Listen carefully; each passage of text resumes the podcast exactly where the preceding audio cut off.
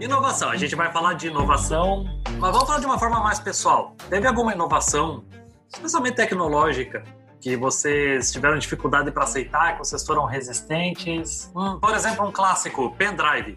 Eu lembro dos meus pais com muita dificuldade em abandonar os bons e velhos disquetes para começar a trabalhar com pendrive. Começamos bem a usei um- idade. Um disquete Tá na vida, cara. Tu nunca usou disquete? Ah, vai se ferrar, ninfeto. Meu Deus do céu.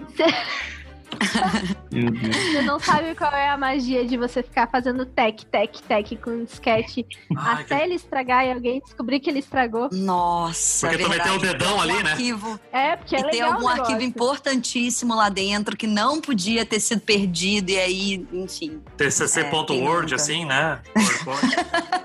É, não, é aquele incrível, importantíssimo que não podia ter mais que 2 mega, né? É verdade, é verdade. Eram, é- eram tempos difíceis, eram Eu- tempos áridos. Eu lembro do meu pai, cara, eu- quando ele colocou. Ele trouxe pra casa um 486, um computador 486, e ele queria instalar o Doom no, no computador pra jogar. Eu acho que foram 16 disquetes pra instalar o jogo. 16 disquetes. Deus. Eu acho que levou em torno de um, uma hora e meia pra instalar tudo. Sensacional.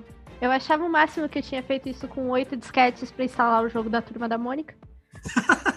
Ah, o máximo que eu já fiz parecido foi um, um jogo de dois CDs.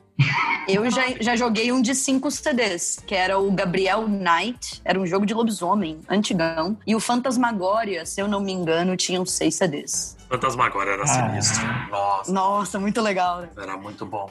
Fugimos da pauta total, né? É capaz, mas é isso aí. Não precisamos Mas fugir. tecnologia, cara, a tecnologia avança, mas aí a gente tá anos de tecnologia e ninguém superou a tecnologia de soprar a fita do Nintendo. Ah, e eu vi um estudo sobre isso, porque funciona mesmo, né? Que a, a umidade ajuda na corrente elétrica da fita. É uma coisa assim, se não me engano. Caraca. A umidade da baba, né? Do perdigoto ajuda na corrente elétrica. Olha. Trouxe até um nome científico pro nome da baba. Exato, eu acho que cabe uma pesquisa, cabe Perdigo. pesquisa científica com esse tema, gente. Que que é É, isso? Passar Covid pra fita, né? Tem, tem esse perigo. né? É por isso que o Covid Mas- começou lá. Mas vocês falaram sobre inovação e, e um pouco de reatividade a inovações. Eu hoje adoro wearables. Então, assim, o, o- aqueles relógios e tal, eu, eu curto. Mas quando saiu, eu, eu demorei pra acreditar que ia vingar, sabia? Eu não se sente um Power Ranger usando aquilo. Não, não, eu acho que no início eu sentia. E por outro lado, hoje eu acho muito prático, porque, por exemplo, você tá, sei lá, caminhando, correndo, e você pode trocar a música pelo próprio celular. É, isso é legal. A questão do, do- o monitoramento dos batimentos cardíacos, isso tudo é legal. Mas eu demorei, assim, eu demorei pra aceitar isso como uma coisa que eu usaria. E olha que eu, eu tive, assim, eu sempre gostei de celular bom e tal, então, é, quer dizer, celular bom, né? Sempre gostei de celular novidade. Então, quando, quando lançou o iPhone 1, que não vendia no Brasil ainda, eu tinha um, eu importei um.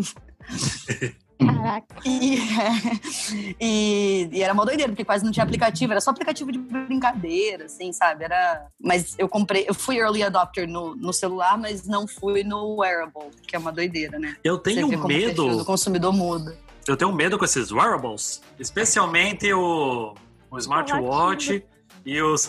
wearables.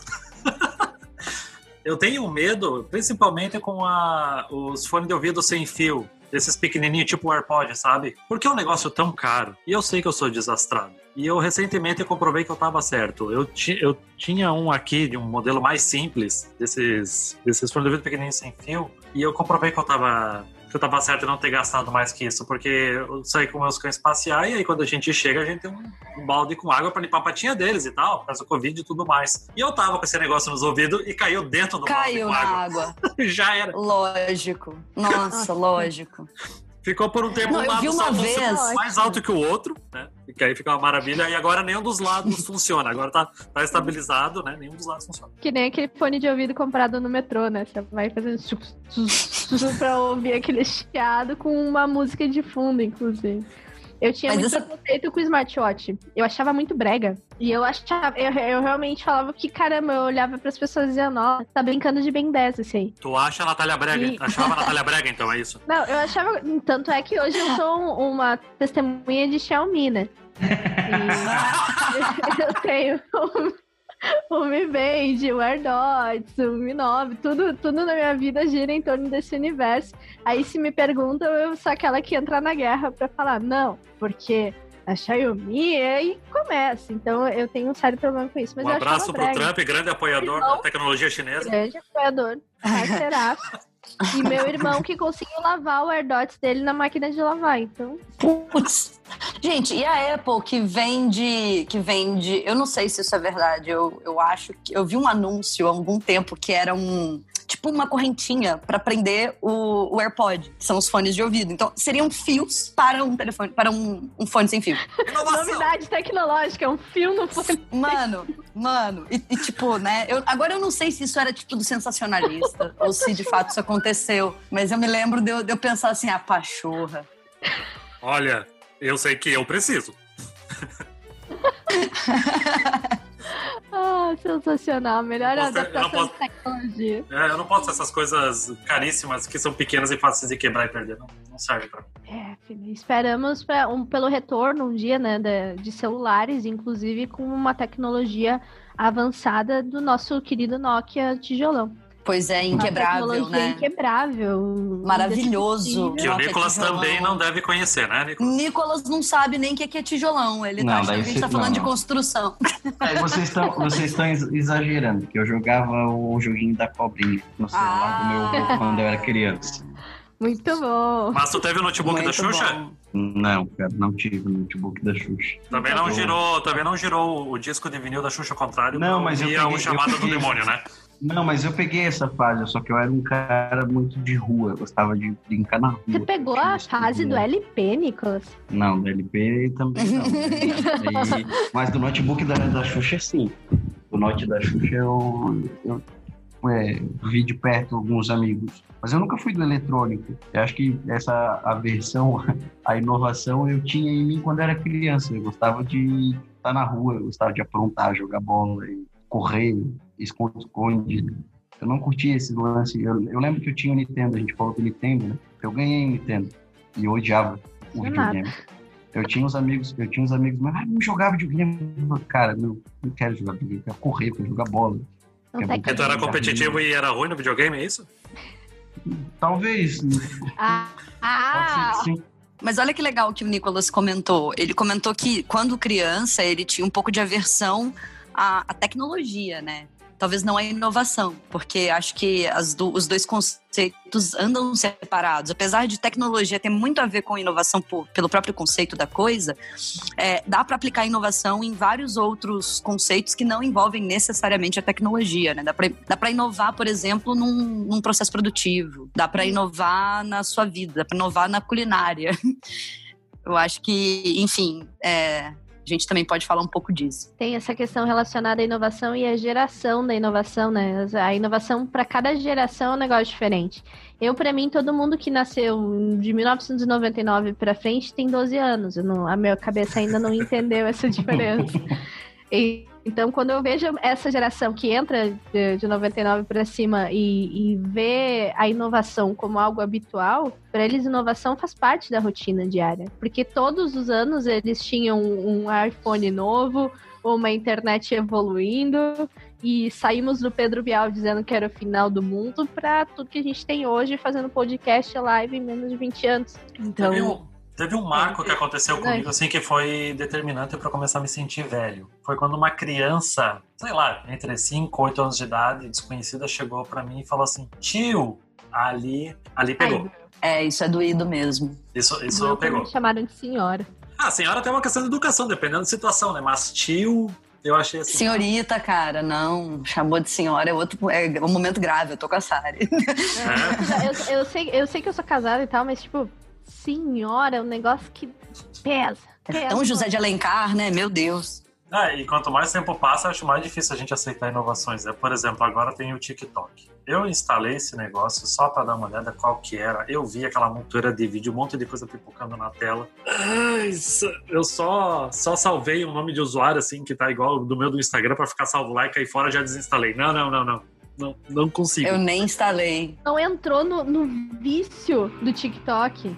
Não, não, eu não Eu vou fazer dancinha para meus artigos do. Não, eu não gravo. TikTok. O Jonas, o Jonas tinha que começar a fazer dancinha pra, pra falar dos artigos. Ia dar muito certo. Ai, Imagina o tã. Imagina ele, ele explicando a demurrage com uma dança.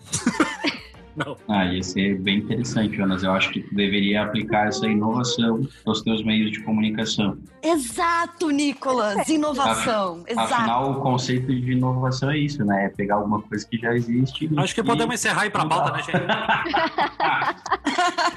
então vamos lá. Eu sou o host Jonas Vieira Eu sou Sari Santos. Eu sou o Nicolas Reig. Eu sou Natália Costa. e vamos falar um pouco de inovação. Saudações, movimentadores da balança comercial ao Invoicecast. Hoje fugiremos um pouquinho do comércio exterior para falar de inovação. Na verdade, falaremos de empresas que negaram a inovação por se abraçar com todas as forças em crenças erradas, similar a um terraplanista medindo o chão com uma régua. E sabemos na prática que há muita resistência ao novo no comércio exterior. Uma prova disso para nós é a dificuldade que é para arrumarmos participantes no podcast. Muitas empresas do Comex são tradicionais e familiares. Diversas já possuem décadas de experiência. Mas até quando que time ganhando não se mexe? E para papear sobre inovação, convidamos essa turma para compartilhar suas opiniões e perspectivas. Natália, quem é você na fila da devolução das fitas rebobinadas? Eu sou Natália Costa, sou uma entusiasta de comércio exterior e de tecnologia. Hoje eu sou trader na Comexport e já trabalho com tecnologia aplicada a comércio exterior nos últimos cinco anos. Muito legal. Sari, tu já esteve aqui antes, mas se apresente novamente, por favor. Claro, eu sou a Sari Santos, eu sou a Head Marketing da Get Tecnologia. Nossa, o foco de tudo que eu faço lá tem a ver com tecnologia e marketing. Então, inovação é basicamente isso, é a união de tecnologia com boas práticas de marketing, por isso que eu tô bem feliz de poder falar desse assunto. Massa. Nicolas, por favor, se apresente. Bom, eu sou o Nicolas, sou sócio-diretor da agência Duna Digital, pertencente ao grupo DNA. Então vamos começar da- no exemplo mais clássico sobre falta de inovação. Kodak. Ah, aqueles tempos, né, que a gente tinha que comprar... Como é que se chamava? Filme, né? A gente comprava filme, 12 poses, 24, 36 poses, metade queimava, ou não saía com flash, saía aquelas fotos tudo embaçada. E aí a Kodak não aceitou câmeras digitais. Tô certo? Tá certo. E inclusive não só não aceitou, né? A câmera digital ela surgiu como um projeto de um funcionário da Kodak na época. Ah, é? que não foi levado a sério pela própria empresa. Então, claro, é, perderam, perderam uma grande oportunidade e foi um, um- é um dos grandes cases de falta de inovação no mundo hoje. É, E eu lembro que eu tive uma câmera dessas, a primeira que eu tive era uma Canon A10 e a quatro pilhas. E, e mesmo ela tendo um, um cartãozinho SD, acho que era um SD até na época, meu, já era possível colocar mais de 100 fotos dentro. Então era uma inovação muito forte, tipo, não tinha como negar. Mas eu lembro que quando chegou essas câmeras no Brasil, a gente não tinha ainda condições para revelar as fotos, pelo menos aqui onde eu tava. A gente tirava essas fotos e não tinha como ir revelar. Foram anos de um, de um mercado dominado, né? A, a Kodak, todo mundo tinha aqueles filmes. é, todo mundo tem na casa dos seus avós ou de algum parente distante aqueles filmes que nunca foram revelados porque custava caro em alguns momentos revelar aqueles filmes, inclusive. Quando o filme não era perdido, porque abria a capinha antes e tal. Mas esse detalhe, é, isso era. Nossa, eu já eu levei bronca por isso na minha infância. Não tô entregando minha idade, acredito que eu tenho um pouco de idade, não é tão alta assim, mas acontecia muito assim de, de abrir aquela máquina e queimava. Mas a história, e até a Natália comentou essa história do, do funcionário poder chegar lá e falar, olha, que, que eu acabei de criar. E o maior medo deles era perder o, o produto, perder aquilo que já era estável para eles, né? Porque eles iam ter uma, um meio de tirar os filmes. E para eles o principal produto deles era o filme, não era a foto. Então os caras até tem uma frase que diz que quando ele chegou lá com a foto, fala, não, isso aí não é foto. É- é- isso é foto, mas não conta pra ninguém. Porque o maior de- medo deles era perder essa dinâmica de filme, né? Então. o É, que era similar a cara. uma impressora, né? Tipo, a impressora é baratinha, mas o que a gente gasta mesmo, que é caro, é a tinta, né? Então eles estavam tirando a principal receita, provavelmente a principal receita deles, né? Exato, mas você vê o que, que o medo faz em termos de, é, do- de um, um problema empresarial, né? É, o, o, o conforto, o fato deles terem um domínio de mercado e quererem se perpetuar nesse domínio, fez com que eles absolutamente ignorassem o principal conceito de valor que eles traziam para o mercado, que era a fotografia, que era é, é, eternizar uma memória, né? Então ficaram presos nesse conceito e tamo aí. tamo aí com o Instagram e época de que todo mundo acho que ninguém imprime foto mais a não ser uma Polaroid ou, né, alguém que seja muito tradicional aí, que ainda tem uma Kodak, mas é um, é um ótimo exemplo. É, é um exemplo e vem é, pensar, nossa, eles podiam ter dominado esse mercado, né? Tudo que a gente vê de fotografia, tudo que veio da fotografia digital, tudo que surgiu depois da fotografia digital e tudo que ia vir em seguida, eles podiam ter sido os pais de tudo isso, mas não. Era revolução digital para eles era um negócio fora inconcebível para cliente dele. Era uma ameaça e também, né? Era uma ameaça, exatamente. É, é, absurdo até imaginar isso. Quanto medo faz, né? Sim. Eu tô me sentindo um pouquinho fora da pauta, mas eu queria fazer um, um, comentário, já que a Natália trouxe, a gente está falando de inovação e a Natália, ela trouxe uma questão de, ah, ninguém mais é, revela fotos, né? Eu estou deslocado porque, assim, eu peguei pouquíssima parte da minha infância essa coisa do filme aí que vocês estão falando. Eu quase que eu não sei o que é isso. Que baby! não, não vou falar. Nem feito. Mas mas, meu Deus do céu, Jonas.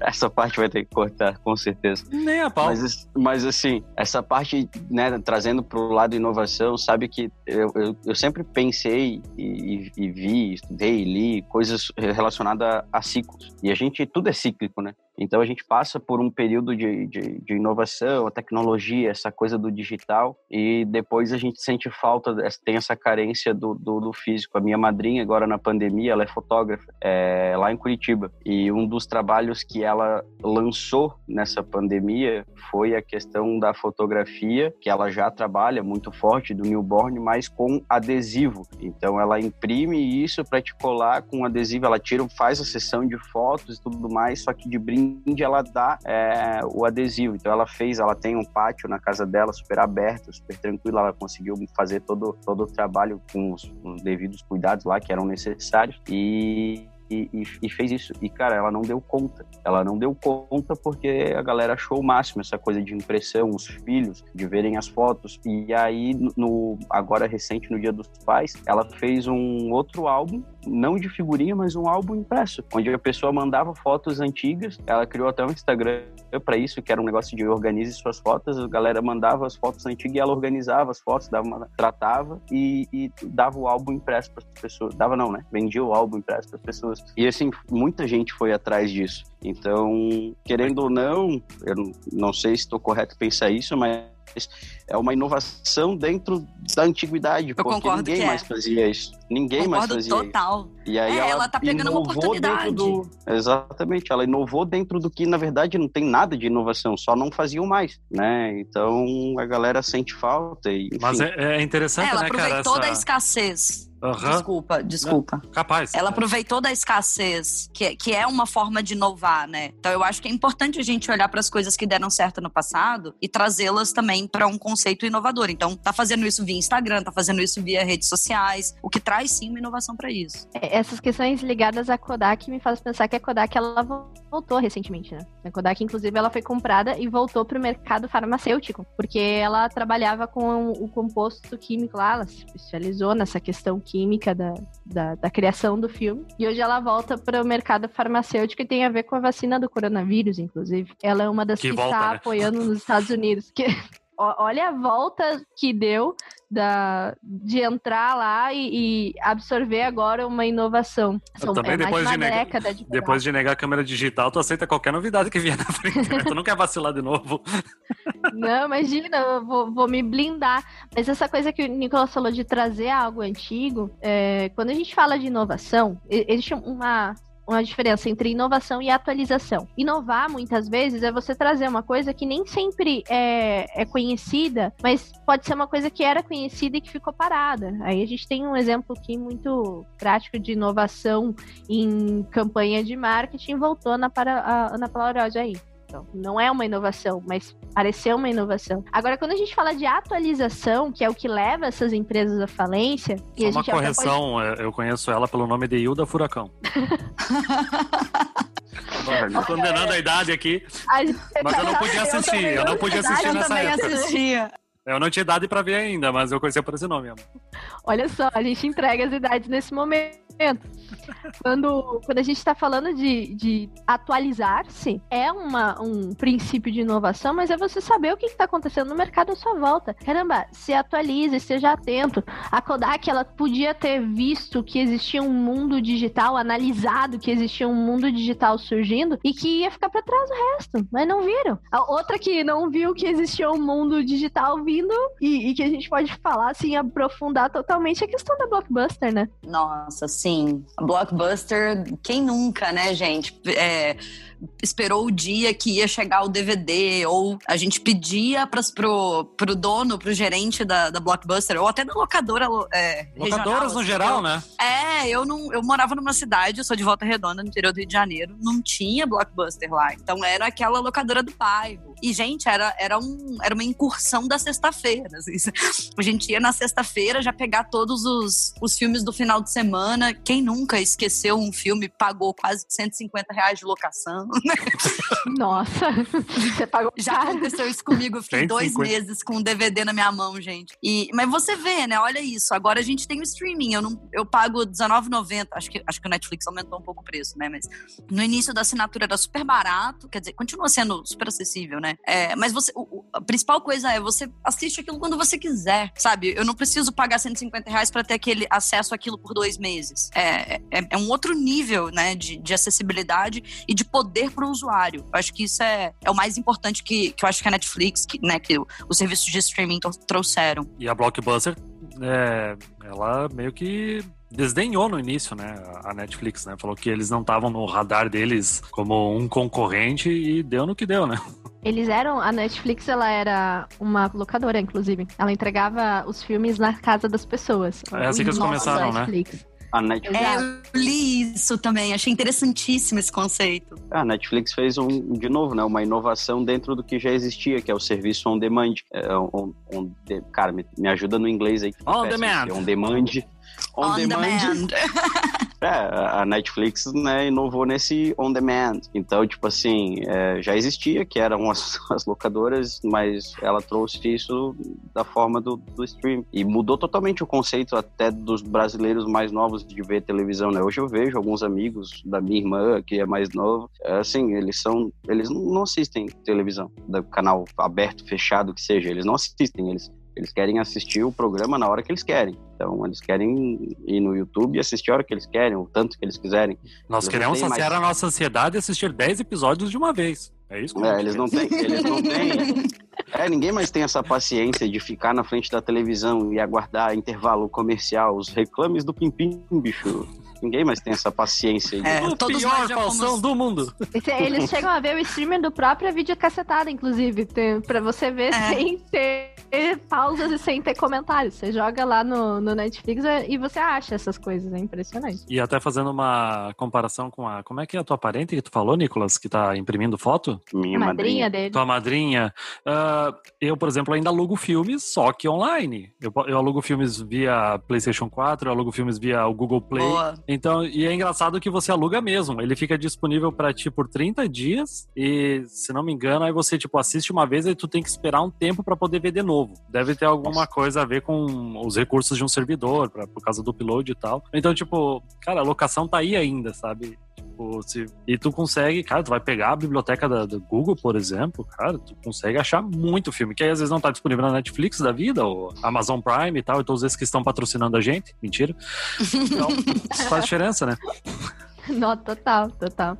A, a Blockbuster, é, é, falando em negócios, eu tenho certeza que quem tá ouvindo a gente aqui, que é de, de comércio exterior, que em- a maioria do nosso público nesse exato momento fala, nossa, mas o que, que isso tem a ver comigo? Quando que não aconteceu, ou para pra pensar, que foi o caso da Blockbuster, o carinha lá da Netflix, o entregador, ou o que era considerado um nível baixo demais mais para ser uma inovação. A gente falou agora passado da inovação que não parecia inovação, que era só atualização. Agora a gente vai falar da inovação que vem de baixo. É baixo demais para ser uma inovação. E aí ele chegou lá e falou: não, vamos fazer uma parceria. Vamos, vamos fechar aqui, eu, você, bora fechar. E, e o John Antioco, que era o CEO na época da, da, da Blockbuster, falou que não. Que ele não precisava disso. Que o mercado dele era muito grande, que ele era uma multinacional, que ele dominava, era uma franquia que dominava aquele setor. A gente sabe que todo mundo tinha uma locadora de bairro, mas a Blockbuster em específico era a maior. E, e ele falou que não, que não precisava disso. E a gente pensa, cara, quantas vezes a gente recebe uma sugestão, alguma coisa que vem de uma posição talvez um pouco inferior ou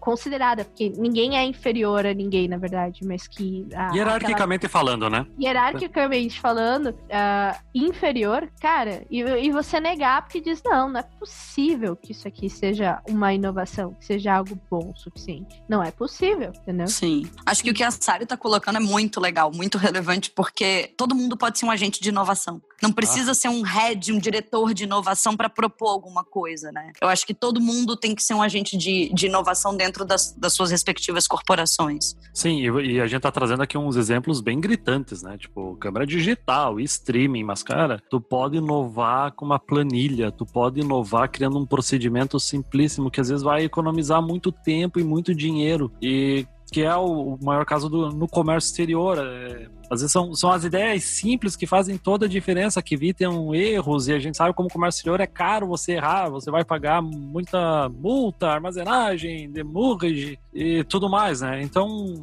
é, são nos pequenos detalhes, e, e, e, os exemplos que a gente está trazendo aqui não é assim, ah, é, a gente está falando para o nosso ouvinte que ele tem que inovar. Não, cara, às vezes é só você ouvir as ideias e dar uma chance para elas, você já está inovando, tu não precisa nem pensar pensar numa ideia inovadora. É, talvez é só prestar atenção no que você tem ao teu redor que estão te falando. Quer ver aquele exemplo, Jonas, que a gente estava falando até antes? A, aquela empresa que muita gente fica chocada quando ouve falar o que aconteceu com ela, né? É a, a mais recente notícia de falência é uma empresa que, que é exatamente isso que você falou, né, Jonas? Que é a Victoria's Secret. Ah, cara, Victoria's Secret. Lá no Reino Unido, cara, Reino Unido ela decretou, abriu lá, uh, o que se considera abrir falência, mas a Victoria's Secret é um exemplaço disso. Que é, detalhe, são coisas pequenas que são inovação, né? Tem, Sim, tem e a... boa, verdade, boa. E a gente começou a a matutar a ideia desse episódio em cima do Victoria's Secrets, que aí a, a Sari mandou assim algumas matérias pra gente ler e tal. E aí eu fui, fui apontando aqui algumas coisas e aí comecei a pesquisar por conta própria um detalhe assim. Uh, eu joguei no Google Victoria's Secrets Brasil. Os caras não estão no Brasil ainda. Então, tipo, nós somos a, a, décima maior economia do mundo. Todo brasileiro que vai para lá compra milhões de, de, de óleos, de cremes hidratantes. Quem cara. não tem um creminho que pediu pra alguém trazer, né? Verdade. olha, todas as vezes que eu. Ah, isso pode só também. Não, eu não fui muitas vezes para os Estados Unidos, mas às vezes que eu fui, eu tive que trazer muito creme da Victoria's Secret, que se eu tivesse sido pego na aduana, ia caracterizar PIN comercial. com certeza, cara. E às vezes que eu ainda que eu voltei de lá, eu fui parar na Receita, me mandaram passar no raio-x, mas por, sei lá, bom humor do fiscal, ele não me fez abrir a mala. Mas, cara, então. E assim, parando para pensar no básico assim de, de, dados, eu paguei com cartão de crédito. Os caras sabem que era um brasileiro comprando. E assim, agora não tô lembrado de cabeça, mas o, o, o turista brasileiro tá entre os top 5 que mais vão para os Estados Unidos. Então, cara, tu tá vendo esse baita mercado consumindo o teu produto e você não pensa em vir pro Brasil? Tipo, eles não estão aqui, cara. Aí, tipo, pensa uma gigante como a Amazon que já tá aqui, tu vai ficar, tu vai ficar para trás, é tipo, essa é a inovação, sabe? Presta atenção nos teus concorrentes, até nos indiretos, tu já meio que sabe o que tu tem que fazer, né? Faz todo sentido. Inclusive, eu acho que a, a, o que faltou de inovação para Victoria's Secrets no Brasil, a Receita Federal tem. Então, veja, uma das coisas que a Receita Federal, e acho que é bem legal a gente falar de inovação citando a aduana, né? Que é uma coisa que a gente imaginava que nunca ia acontecer. E aí, de repente, a gente vê Portal Único de Comércio Exterior vindo, programa de OEA vindo. A gente vê uma série de, de programas inovadores é, que, que são referência internacional. Então, a aduana sueca, a aduana canadense, todos eles partilham desse conceito de single window que a gente está trazendo para o Brasil. E, e, a aduana brasileira hoje tem essas informações que você está falando. Então, a aduana brasileira sabe quem é o, o visitante que está vindo de Miami e ele declarou um uma mala na ida e tá declarando duas na volta, todas é, totalizando 80 quilos. Ele te seleciona para inspeção porque ele não é porque ele não gostou do branco dos seus olhos, é porque ele tem teus dados. Eu tô rindo nervoso. Pessoal. Um abraço para a Receita Federal. um abraço, aduana. Adoramos vocês. Adoramos vocês. Não para a gente, não põe nós na malha fina. a análise de dados é, é, é, um item fundamental de inovação em, em todas as áreas é, comerciais, independente de qual área comercial em si existir. Uh, existem BIs, existem formas de você extrair essa informação para você ter uma análise de dados daquilo que você realmente vai fazer, tanto do seu produto, quanto do seu processo, quanto do, sua própria divulgação. A Victoria's Secrets ela tem uma questão de análise de dados de falta de análise de dados em um cenário 360. a gente vai dessa questão de localização do produto, a gente vai da própria persona de quem consome o produto. Cara, você sabe quem é que consome o produto? Porque você vai lá. Desde 2018, 2018, 2019 já não tem mais o o desfile que eles tinham lá, que era super pop, aquele momento do desfile. Por quê? Porque as pessoas começaram a dizer, cara, mas os modelos que estão aí não tem nada a ver com a gente. Olha lá, fisicamente elas não aparentam, é, o comportamento não aparenta. Então, poxa, fazer uma análise de dados aí da persona, de quem é teu cliente, era um item fundamental. Até trazendo um dado sobre isso, em 2014, essa, como é que, esse evento da Victoria's Secret teve 9 milhões de telespectadores só nos Estados Unidos. Em 2018 foi só 3.3, então, tipo, reduziu para um terço, praticamente. Nossa! Exatamente, porque as pessoas começaram a não, não se ver mais. Então, por que, que eu vou comprar um produto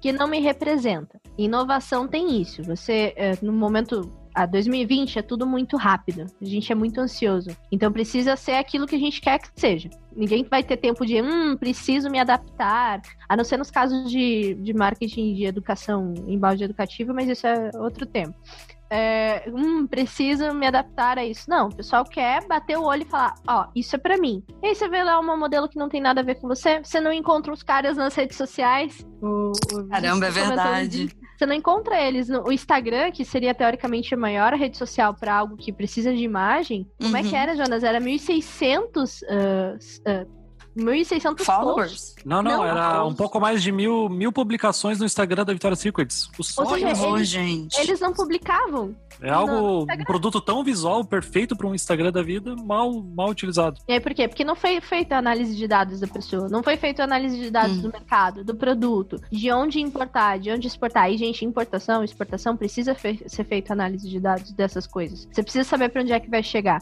Mercado B2B, Uh, você tem personas B2B, não é necessariamente porque é B2B que você não tem uma persona do seu cliente. Você tem que ter também. E a Victoria's Secrets não tinha nem do B2C, quem quisesse para saber para onde importar, onde exportar.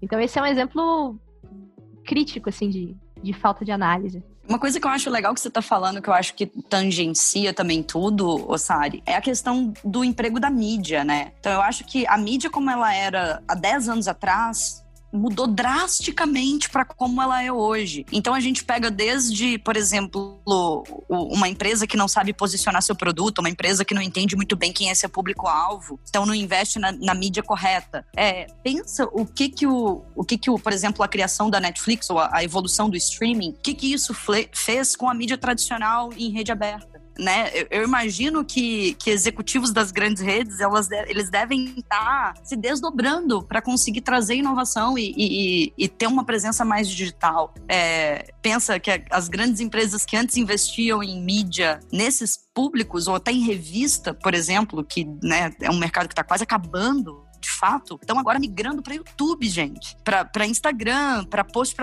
post patrocinado. Então você começa a ter que se preocupar um pouco com, com a tua empresa, com como a tua empresa se posiciona online, né? No mercado digital. É, são profissionais que se conectam, se conhecem e são contratados por LinkedIn. Então, é, são inovações que eu, eu entendo que elas vêm muito rápido. E aí, claro, né, algumas empresas são engolidas nesse processo mas para quem para quem consegue ver essa onda vindo é muito interessante. E o comércio exterior carece muito disso, né? A gente ainda vive um comércio exterior muito analógico. É, ele teve que mudar na marra com a pandemia, né? Porque é muito comum empresas ter, é, as empresas tendo. O que, que a gente faz com esses vendedores agora que passavam o dia inteiro viajando para visitar cliente?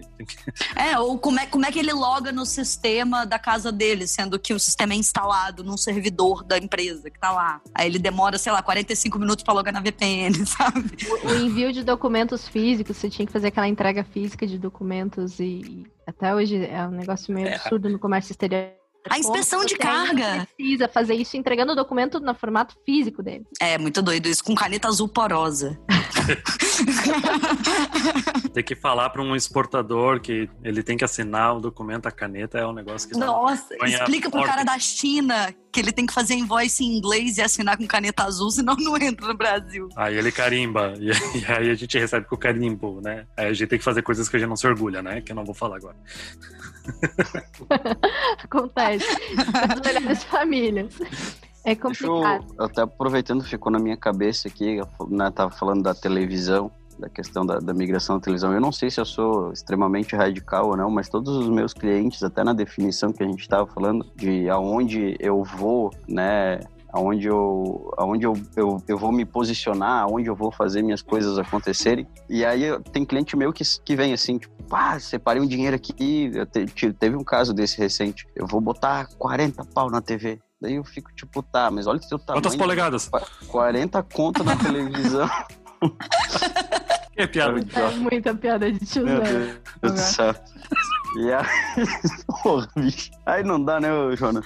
Não, não, vai, vai, continua, tu consegue, vai. Não, e aí, eu- mas aí eu falei pra ele, cara, tá, beleza, ele não é mais uma empresa tão pequena assim, mas também não- é tão grande, porque a televisão ainda tá, ela tem uma, uma, uma chancela interessante, mas assim, falei pra ele, cara, se tu me desse 40 mil a gente fazer um estudo de onde tá o teu público-alvo, de quem te consome, da onde, cara, tu bomba na internet e tu faz o teu negócio crescer. E, e dito e feito, eu peguei metade do, do orçamento dele, eu peguei um Instagram com 3 mil seguidores, ele tá batendo 10 mil seguidores com dois meses de trabalho. E isso tudo muito segmentado pra cidade. Eu fazendo na cidade, não, não saí da cidade ainda. E a gente tem cidades vizinhas aqui, potenciais consumidores dele. O nicho dele permite isso, né? Então, isso, essa adaptação serve também não para empresas é, é, grandes, mas as empresas pequenas e médias que têm esse, lance de, de, né, ah, preciso fazer televisão, preciso fazer alguma coisa, a galera quer, tem, tem galera acordando para esse negócio de quero fazer, ok, preciso inovar, preciso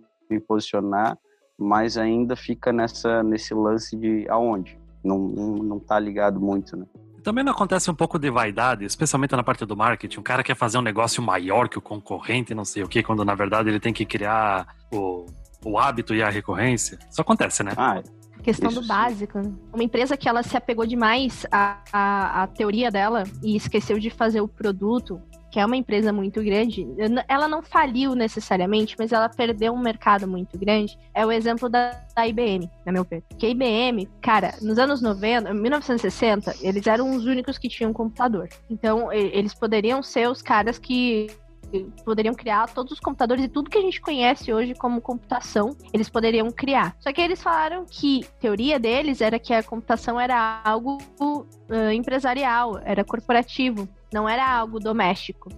Então eles adaptaram todo o marketing dele, tudo que eles faziam, todo o produto, porque eles tinham uma certeza absoluta de que o marketing ele precisava ser, o, o computador ele precisava ser corporativo e não ah, algo pessoal. E aí a gente sabe o que, que aconteceu com anos depois, todo mundo tem um computador em casa, todo mundo tem um smartphone e eles sumiram no mercado que poderia ser basicamente totalmente deles. Isso por causa dessa questão de, ah, me aferrei muito a um valor, é, a um pensamento antigo, e por mais que eu tivesse um produto inovador, que eu tivesse inovação, muitas empresas têm isso, e é legal a gente comentar. Às vezes a empresa, ela tem algo inovador, só que a estrutura, os valores dela, e por isso que a gente está trazendo aqui, conversando como marketing também, ainda que tem a ver com comércio exterior, a- os valores e a estrutura dela, que são itens de marketing, eles eram ultrapassados. Então, se você não altera também sua empresa internamente, por mais que você tenha, poxa, mas eu tenho inovação. Cara, eu criei uma planilha de Excel excelente. Olha lá que maravilhosa a minha planilha. Aí o cara vai te atender e na hora do, teu- do atendimento ele te trata super mal. Ou parece que é obrigação sua tra- fazer tratativa com aquele cliente. Então, os valores e o processo de uma empresa, eles também influenciam muito ao teu, teu nível de alcance. IBM não faliu, mas perdeu um bom, uma boa parcela do mercado, né? Não, e só não faliu porque adquiriu a Lenovo, que, que tava olhando para o mercado B2C, para o consumidor. Então, é, eu acho que assim, a, a não inovação custa, né? Eles tiveram que adquirir uma empresa por um valor exorbitante para poder se perpetuar no mercado de, de hardware, né? Mas veja, eles tinham isso dentro de casa. Eles, eles podiam ter feito esse direcionamento, é, é o, que a, o que a Sari falou, era um direcionamento de comunicação. Não houve um direcionamento correto na comunicação, tiveram que comprar uma empresa que tinha isso. E estão aí, né? Estão por trás da Lenovo, continuam muito bem no mercado, não com a marca deles, né? Mas é, os acionistas continuam felizes, porém perderam uma bela oportunidade de inovar. É, é, foi o que eu comentei no início, né? Essa história do time que tá ganhando não se mexe, né? Isso é uma, é uma zona de conforto, né? Assim, e... Exato. E o mercado é competitivo, é. né? Até onde que você pode ficar confortável nessa posição, né? Gente, e vocês conhecem um mercado mais zona de conforto do que comércio exterior? é, é, é, incrível. É. Assim, eu, eu, eu, gosto de trazer o exemplo lá da Comexport, porque a Comexport é uma empresa que tem 47 anos sabe, explosão de tradição. Quando quase não tinha comércio exterior no Brasil, a Comexport já estava lá fazendo comércio exterior. E hoje, a Comexport tem um departamento de tecnologia, de te, temos 15 desenvolvedores. O, a gente tá, tá com um enfoque em sistema incrível. E, e, e isso é, um, é uma forma de você rever o seu conceito, o seu posicionamento de uma empresa tradicional. Não é porque eu tô há 47 anos no mercado que eu preciso falar do que eu venho falando há 47 anos. Não, não, não. Eu tenho que me reinventar, eu tenho que olhar de outra maneira, eu tenho que pensar em tecnologia, tenho que pensar em ferramentas. E eu acho que esse pensamento inovador é muito importante tá em todas as camadas da empresa é, para a gente não voltar naquele exemplo que a gente falou, né? Do, da pessoa que propõe uma, uma inovação e não é ouvida porque ela não está no cargo para isso, né? Uhum. A inovação tem que vir de todo mundo. Eu, isso é muito importante. Bem marcado. Inovação é, é, é, Todas as pontas elas precisam de inovação.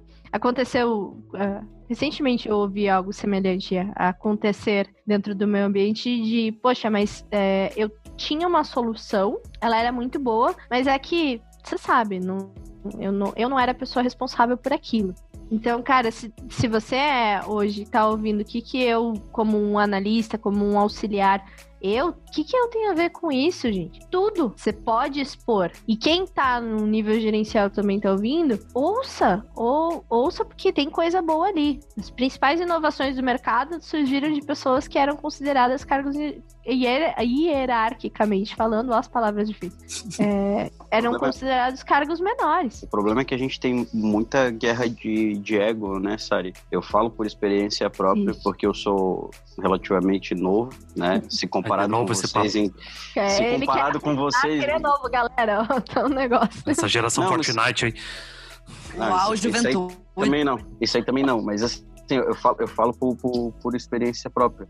Mas é, eu passei por isso em, várias ocasiões, mas assim, é, um, um, dos meus sócios aqui na Duna, ele tem 19 anos. Ele tem 19 anos. E assim, eu fecho os meus olhos e, e, deixo a parte da estratégia, inclusive de marketing, com ele. Todo o estudo de mercado novo que existe para ser feito, quem faz o aprofundamento é ele. E assim, em a gente está com dois meses, dois meses e meio de trabalho e a gente está com 17 clientes. E assim, todos os clientes voltam com super elogios. Inclusive, eu daqui a pouco tenho que visitar mais um cliente. E é uma, né, alguns falariam, é uma criança de 19 anos, sem experiência. E ele sugere um tanto de inovação para esses clientes que vocês não fazem ideia. Coisas que nem eu, que trabalho há quase 10 anos com isso, penso é, nisso. É, mas a gente, a gente vê que tempo é um negócio muito relativo, né? Tipo, ah, a empresa, por exemplo, a empresa da Natália, 47 anos, mas a gente vê que tem, tem empresa que passou de 40 anos assim e tá parada no tempo. Às vezes a gente, como profissional, às vezes fica parado no tempo, a gente não, uh, não se atualiza, né? A gente não se atualiza, fica confortável da mesma forma que o que a gente tá conversando aqui se aplica para empresas e também se aplica para pessoas. Né? A gente tem que tomar muito sim, esse cuidado, sim. né? E, e, de e é pensar é assim, eu já sei o que eu faço espaço, né? Aham, é, vai ser assim para sempre. Tipo, esses, esses tempos veio uma pessoa falar comigo que ela falou assim: Ah, tenho tantas décadas já de experiência comércio exterior. Eu falei para ela: Olha, isso é relativo, tá? Não, porque. Mudou tudo bem. Muda, muda muita coisa, assim, ah, cara, aquela tua experiência com fazer registro de exportação e importação no papel, cara, é saudosismo, mas aquilo lá já não tem mais muita função hoje em dia se tu não continuar se atualizando, sabe? Então. E eu, eu acho muito questionável. Ainda mais que. Tem uma coisa que eu não gosto do comércio exterior que, assim, às vezes eles tratam um profissional igual a indústria indústria. Tipo, o cara vai fazer só um pedaço da operação o dia inteiro. Ah, tu Nossa, vai ficar. Sim. Eu acho isso um Não, ó, tu é o responsável por, por emitir BL de importação marítima que vem da Europa para granitos. Aí o cara faz isso o dia inteiro. Esse profissional, ele não sabe fazer uma importação. Ele sabe fazer um pedaço do pedaço da importação. E isso é triste, cara. É, eu, eu, eu acho isso totalmente contra a inovação, tipo, ok, tem que, tem que dar às vezes uma segmentada para em prol de atender mais processo, só que caralho, tu faz demais isso? Ô, Jonas. Não tem como você manter motivado o cara fazendo isso o dia inteiro, sabe? Mas como, como inovar no trabalho se o nosso ambiente de estudo ele é extremamente é, antigo, conservador e sei lá que palavras mais eu posso usar, antiquado? Cara, agora recentemente o Google lançou cursos de seis meses e vai começar a concorrer com faculdade. Meu sogro é um dos diretores aqui da universidade, da maior universidade que a gente tem, uma das maiores de Santa Catarina, da América Latina, sabe? E assim, eles estão lutando contra a maré, cara, né? Eu sempre falo, eu tenho, eu tô, eu tô aqui com seis funcionários e volta e meia eles vêm perguntar coisas do tipo, ah, tal curso, tal pós-graduação. Eu falo, cara, falou em marketing, tem mais de um ano e meio, dois anos de, de, de duração, cara. Pelo amor de Deus, foge, foge. Ah, eu achei uma faculdade de marketing EAD de três anos e meio. Eu falei, cara, daqui três anos e meio, eu nem sei se o que eu sei de marketing vai estar valendo ainda. Nossa, a gente estava contando com algum patrocínio dessa? de universidades, agora já era, ok. Não, mas eu, mas, eu, mas eu, eu concordo. Eu, eu, eu tenho eu tenho essa opinião muito forte. Tem muita gente que vem e fala algumas coisas nesse sentido, mas é, é, triste querer falar, né? A gente busca falar do mercado de trabalho, como inovar, como, mas o nosso campo da educação ele é extremamente antiquado e ele acaba nos levando a isso. Né? Hoje mais cedo a Sari estava falando da gente de carga, não sei o que, isso, aquilo.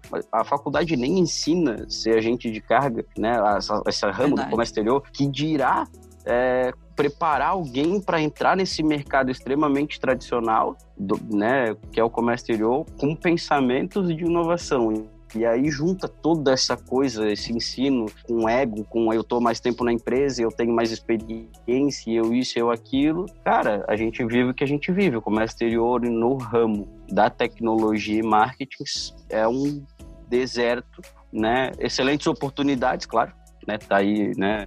Fica a dica, mas também é uma escassez gigantesca. Das empresas. É engraçado pensar Brasil, essa questão de escassez é, quando a gente tira da nossa mão atividades que atividades que não são necessariamente é, produtivas, elas são repetitivas, elas são inúteis ao teu dia a dia, elas te formam, como o Jonas falou, uma máquina. Quando você tira isso, você tem um tempo, porque tempo é um negócio que não volta. Quer inovar, utiliza o teu tempo com sabedoria. É, você tem um tempo para se aprofundar em certas coisas que o mercado diz que você não precisa se aprofundar. Então, quando você fala assim que eu conheço poucas vezes, mas eu posso até compartilhar como, como experiência por ter visto isso acontecendo é, muito próximo a mim, é, eu, eu sou do, da área de comércio exterior de X área. Eu, eu, trabalho com X área. Eu saí do mercado de trabalho. Eu preciso voltar. A cada segundo que tu tá fora do mercado de trabalho, fica um pouco mais difícil de você voltar, porque tá tudo em constante mudança. Então, como que eu vou saber tudo que tá acontecendo e mudando sem necessariamente estar ativo no mercado de trabalho de comércio exterior? E se eu quisesse fazer algo de outro setor? Cara, não pode, você já começou aqui. Você tem experiência aqui. Eu preciso de gente com experiência X. E é muito difícil você migrar de setor dentro do comércio exterior, porque você ficou muito tempo dentro daquela mesma, daquele, daquela mesma caixa, daquela mesma caixinha. A inovação e essa transformação que está vindo para o mercado de,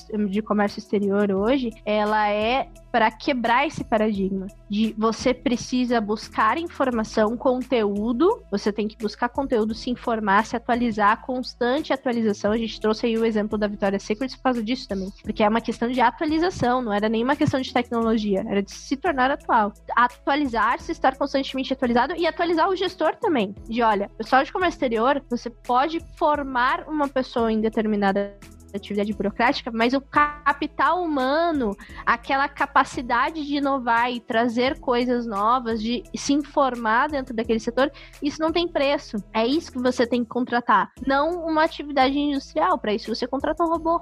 Então, trazer Sim. essa questão mais ligada à inovação é você contratar pessoas, buscar por pessoas e as pessoas buscarem informação e atualização e terem oportunidade para usar aquilo que elas estão uh, buscando, já tem, tem estudado. Eu posso aplicar aquilo que eu tenho estudado, eu tenho espaço para isso. Não é porque era uma rotina, era uma rotina estimular a inovação, né? Exatamente. Sim, e eu acho que uma coisa que é bacana reforçar é que a inovação ela não precisa vir é, necessariamente de uma ideia que a gente teve. O observar o, o, ambiente é muito importante e a gente acaba capturando ideias que vêm do ambiente. E aí eu queria trazer um exemplo de inovação de é, aduaneira, uma inovação aduaneira que é o programa de OEA, que nasceu, não sei se todo mundo sabe dessa história, mas é um, é um, é um ótimo case de inovação no comércio exterior, que ele nasceu na Suécia, na aduana sueca, com um cara chamado Lars Carlson, que ele hoje tem uma consultoria e está implementando o EAIA nas aduanas do mundo, que é a KGH. Mas basicamente ele, ele olhou para aquele cenário onde a Receita Federal tem um interesse e, uma, e um dever de inspecionar cargas e fazer gestão de risco. O setor privado tem a vontade de ter as suas cargas desembaraçadas com rapidez.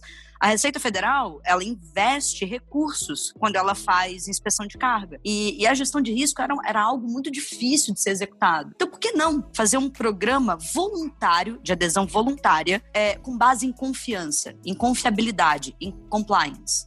Então, veja, eu, empresa do setor privado, forneço uma série de dados para a Receita Federal, para a aduana do país, né, que refletem boas práticas, que refletem gestão de risco operacional, que refletem que eu que sou uma empresa que, que tem um, um volume X, represento um baixo risco para aquela aduana, que eu tenho processos tão rigorosos e tão robustos que ela não precisa gastar o tempo dela me inspecionando. Ela pode tratar a exceção. E, e veja, isso veio de uma pessoa. O cara que teve essa ideia, propôs essa ideia, fez um modelo piloto, deu certo, e ele agora está exportando esse modelo para o mundo. E hoje o OEA ele é um pacto sancionado pela OMA. Então, é, é, é muito interessante a gente ver como que a inovação, ou o pensamento inovador, ele pode inclusive ser adaptado em, na coisa mais tradicional que existe, que é a proteção de fronteiras. Então, uhum. é, eu, eu, quis trazer esse exemplo que eu acho que é genial. E apesar disso é, as empresas do Brasil estão falando bastante disso hoje em dia. Isso já está acontecendo há uns 6, 7 anos aí na, é, no, no, no, bastidor, né? Agora o Brasil, acho que tem aí uns 4 anos, 5 anos, que o Brasil aderiu é, ao programa de OEA. A gente tem feito evoluções nesse sentido. Se eu não me engano, foi em 2014 que a gente lançou o OEA Segurança, que é o da exportação. Mas é, eu acho que é um, é um belo exemplo de como inovar em ambientes que são absolutamente áridos, como, por exemplo, uma aduana. Muito bem.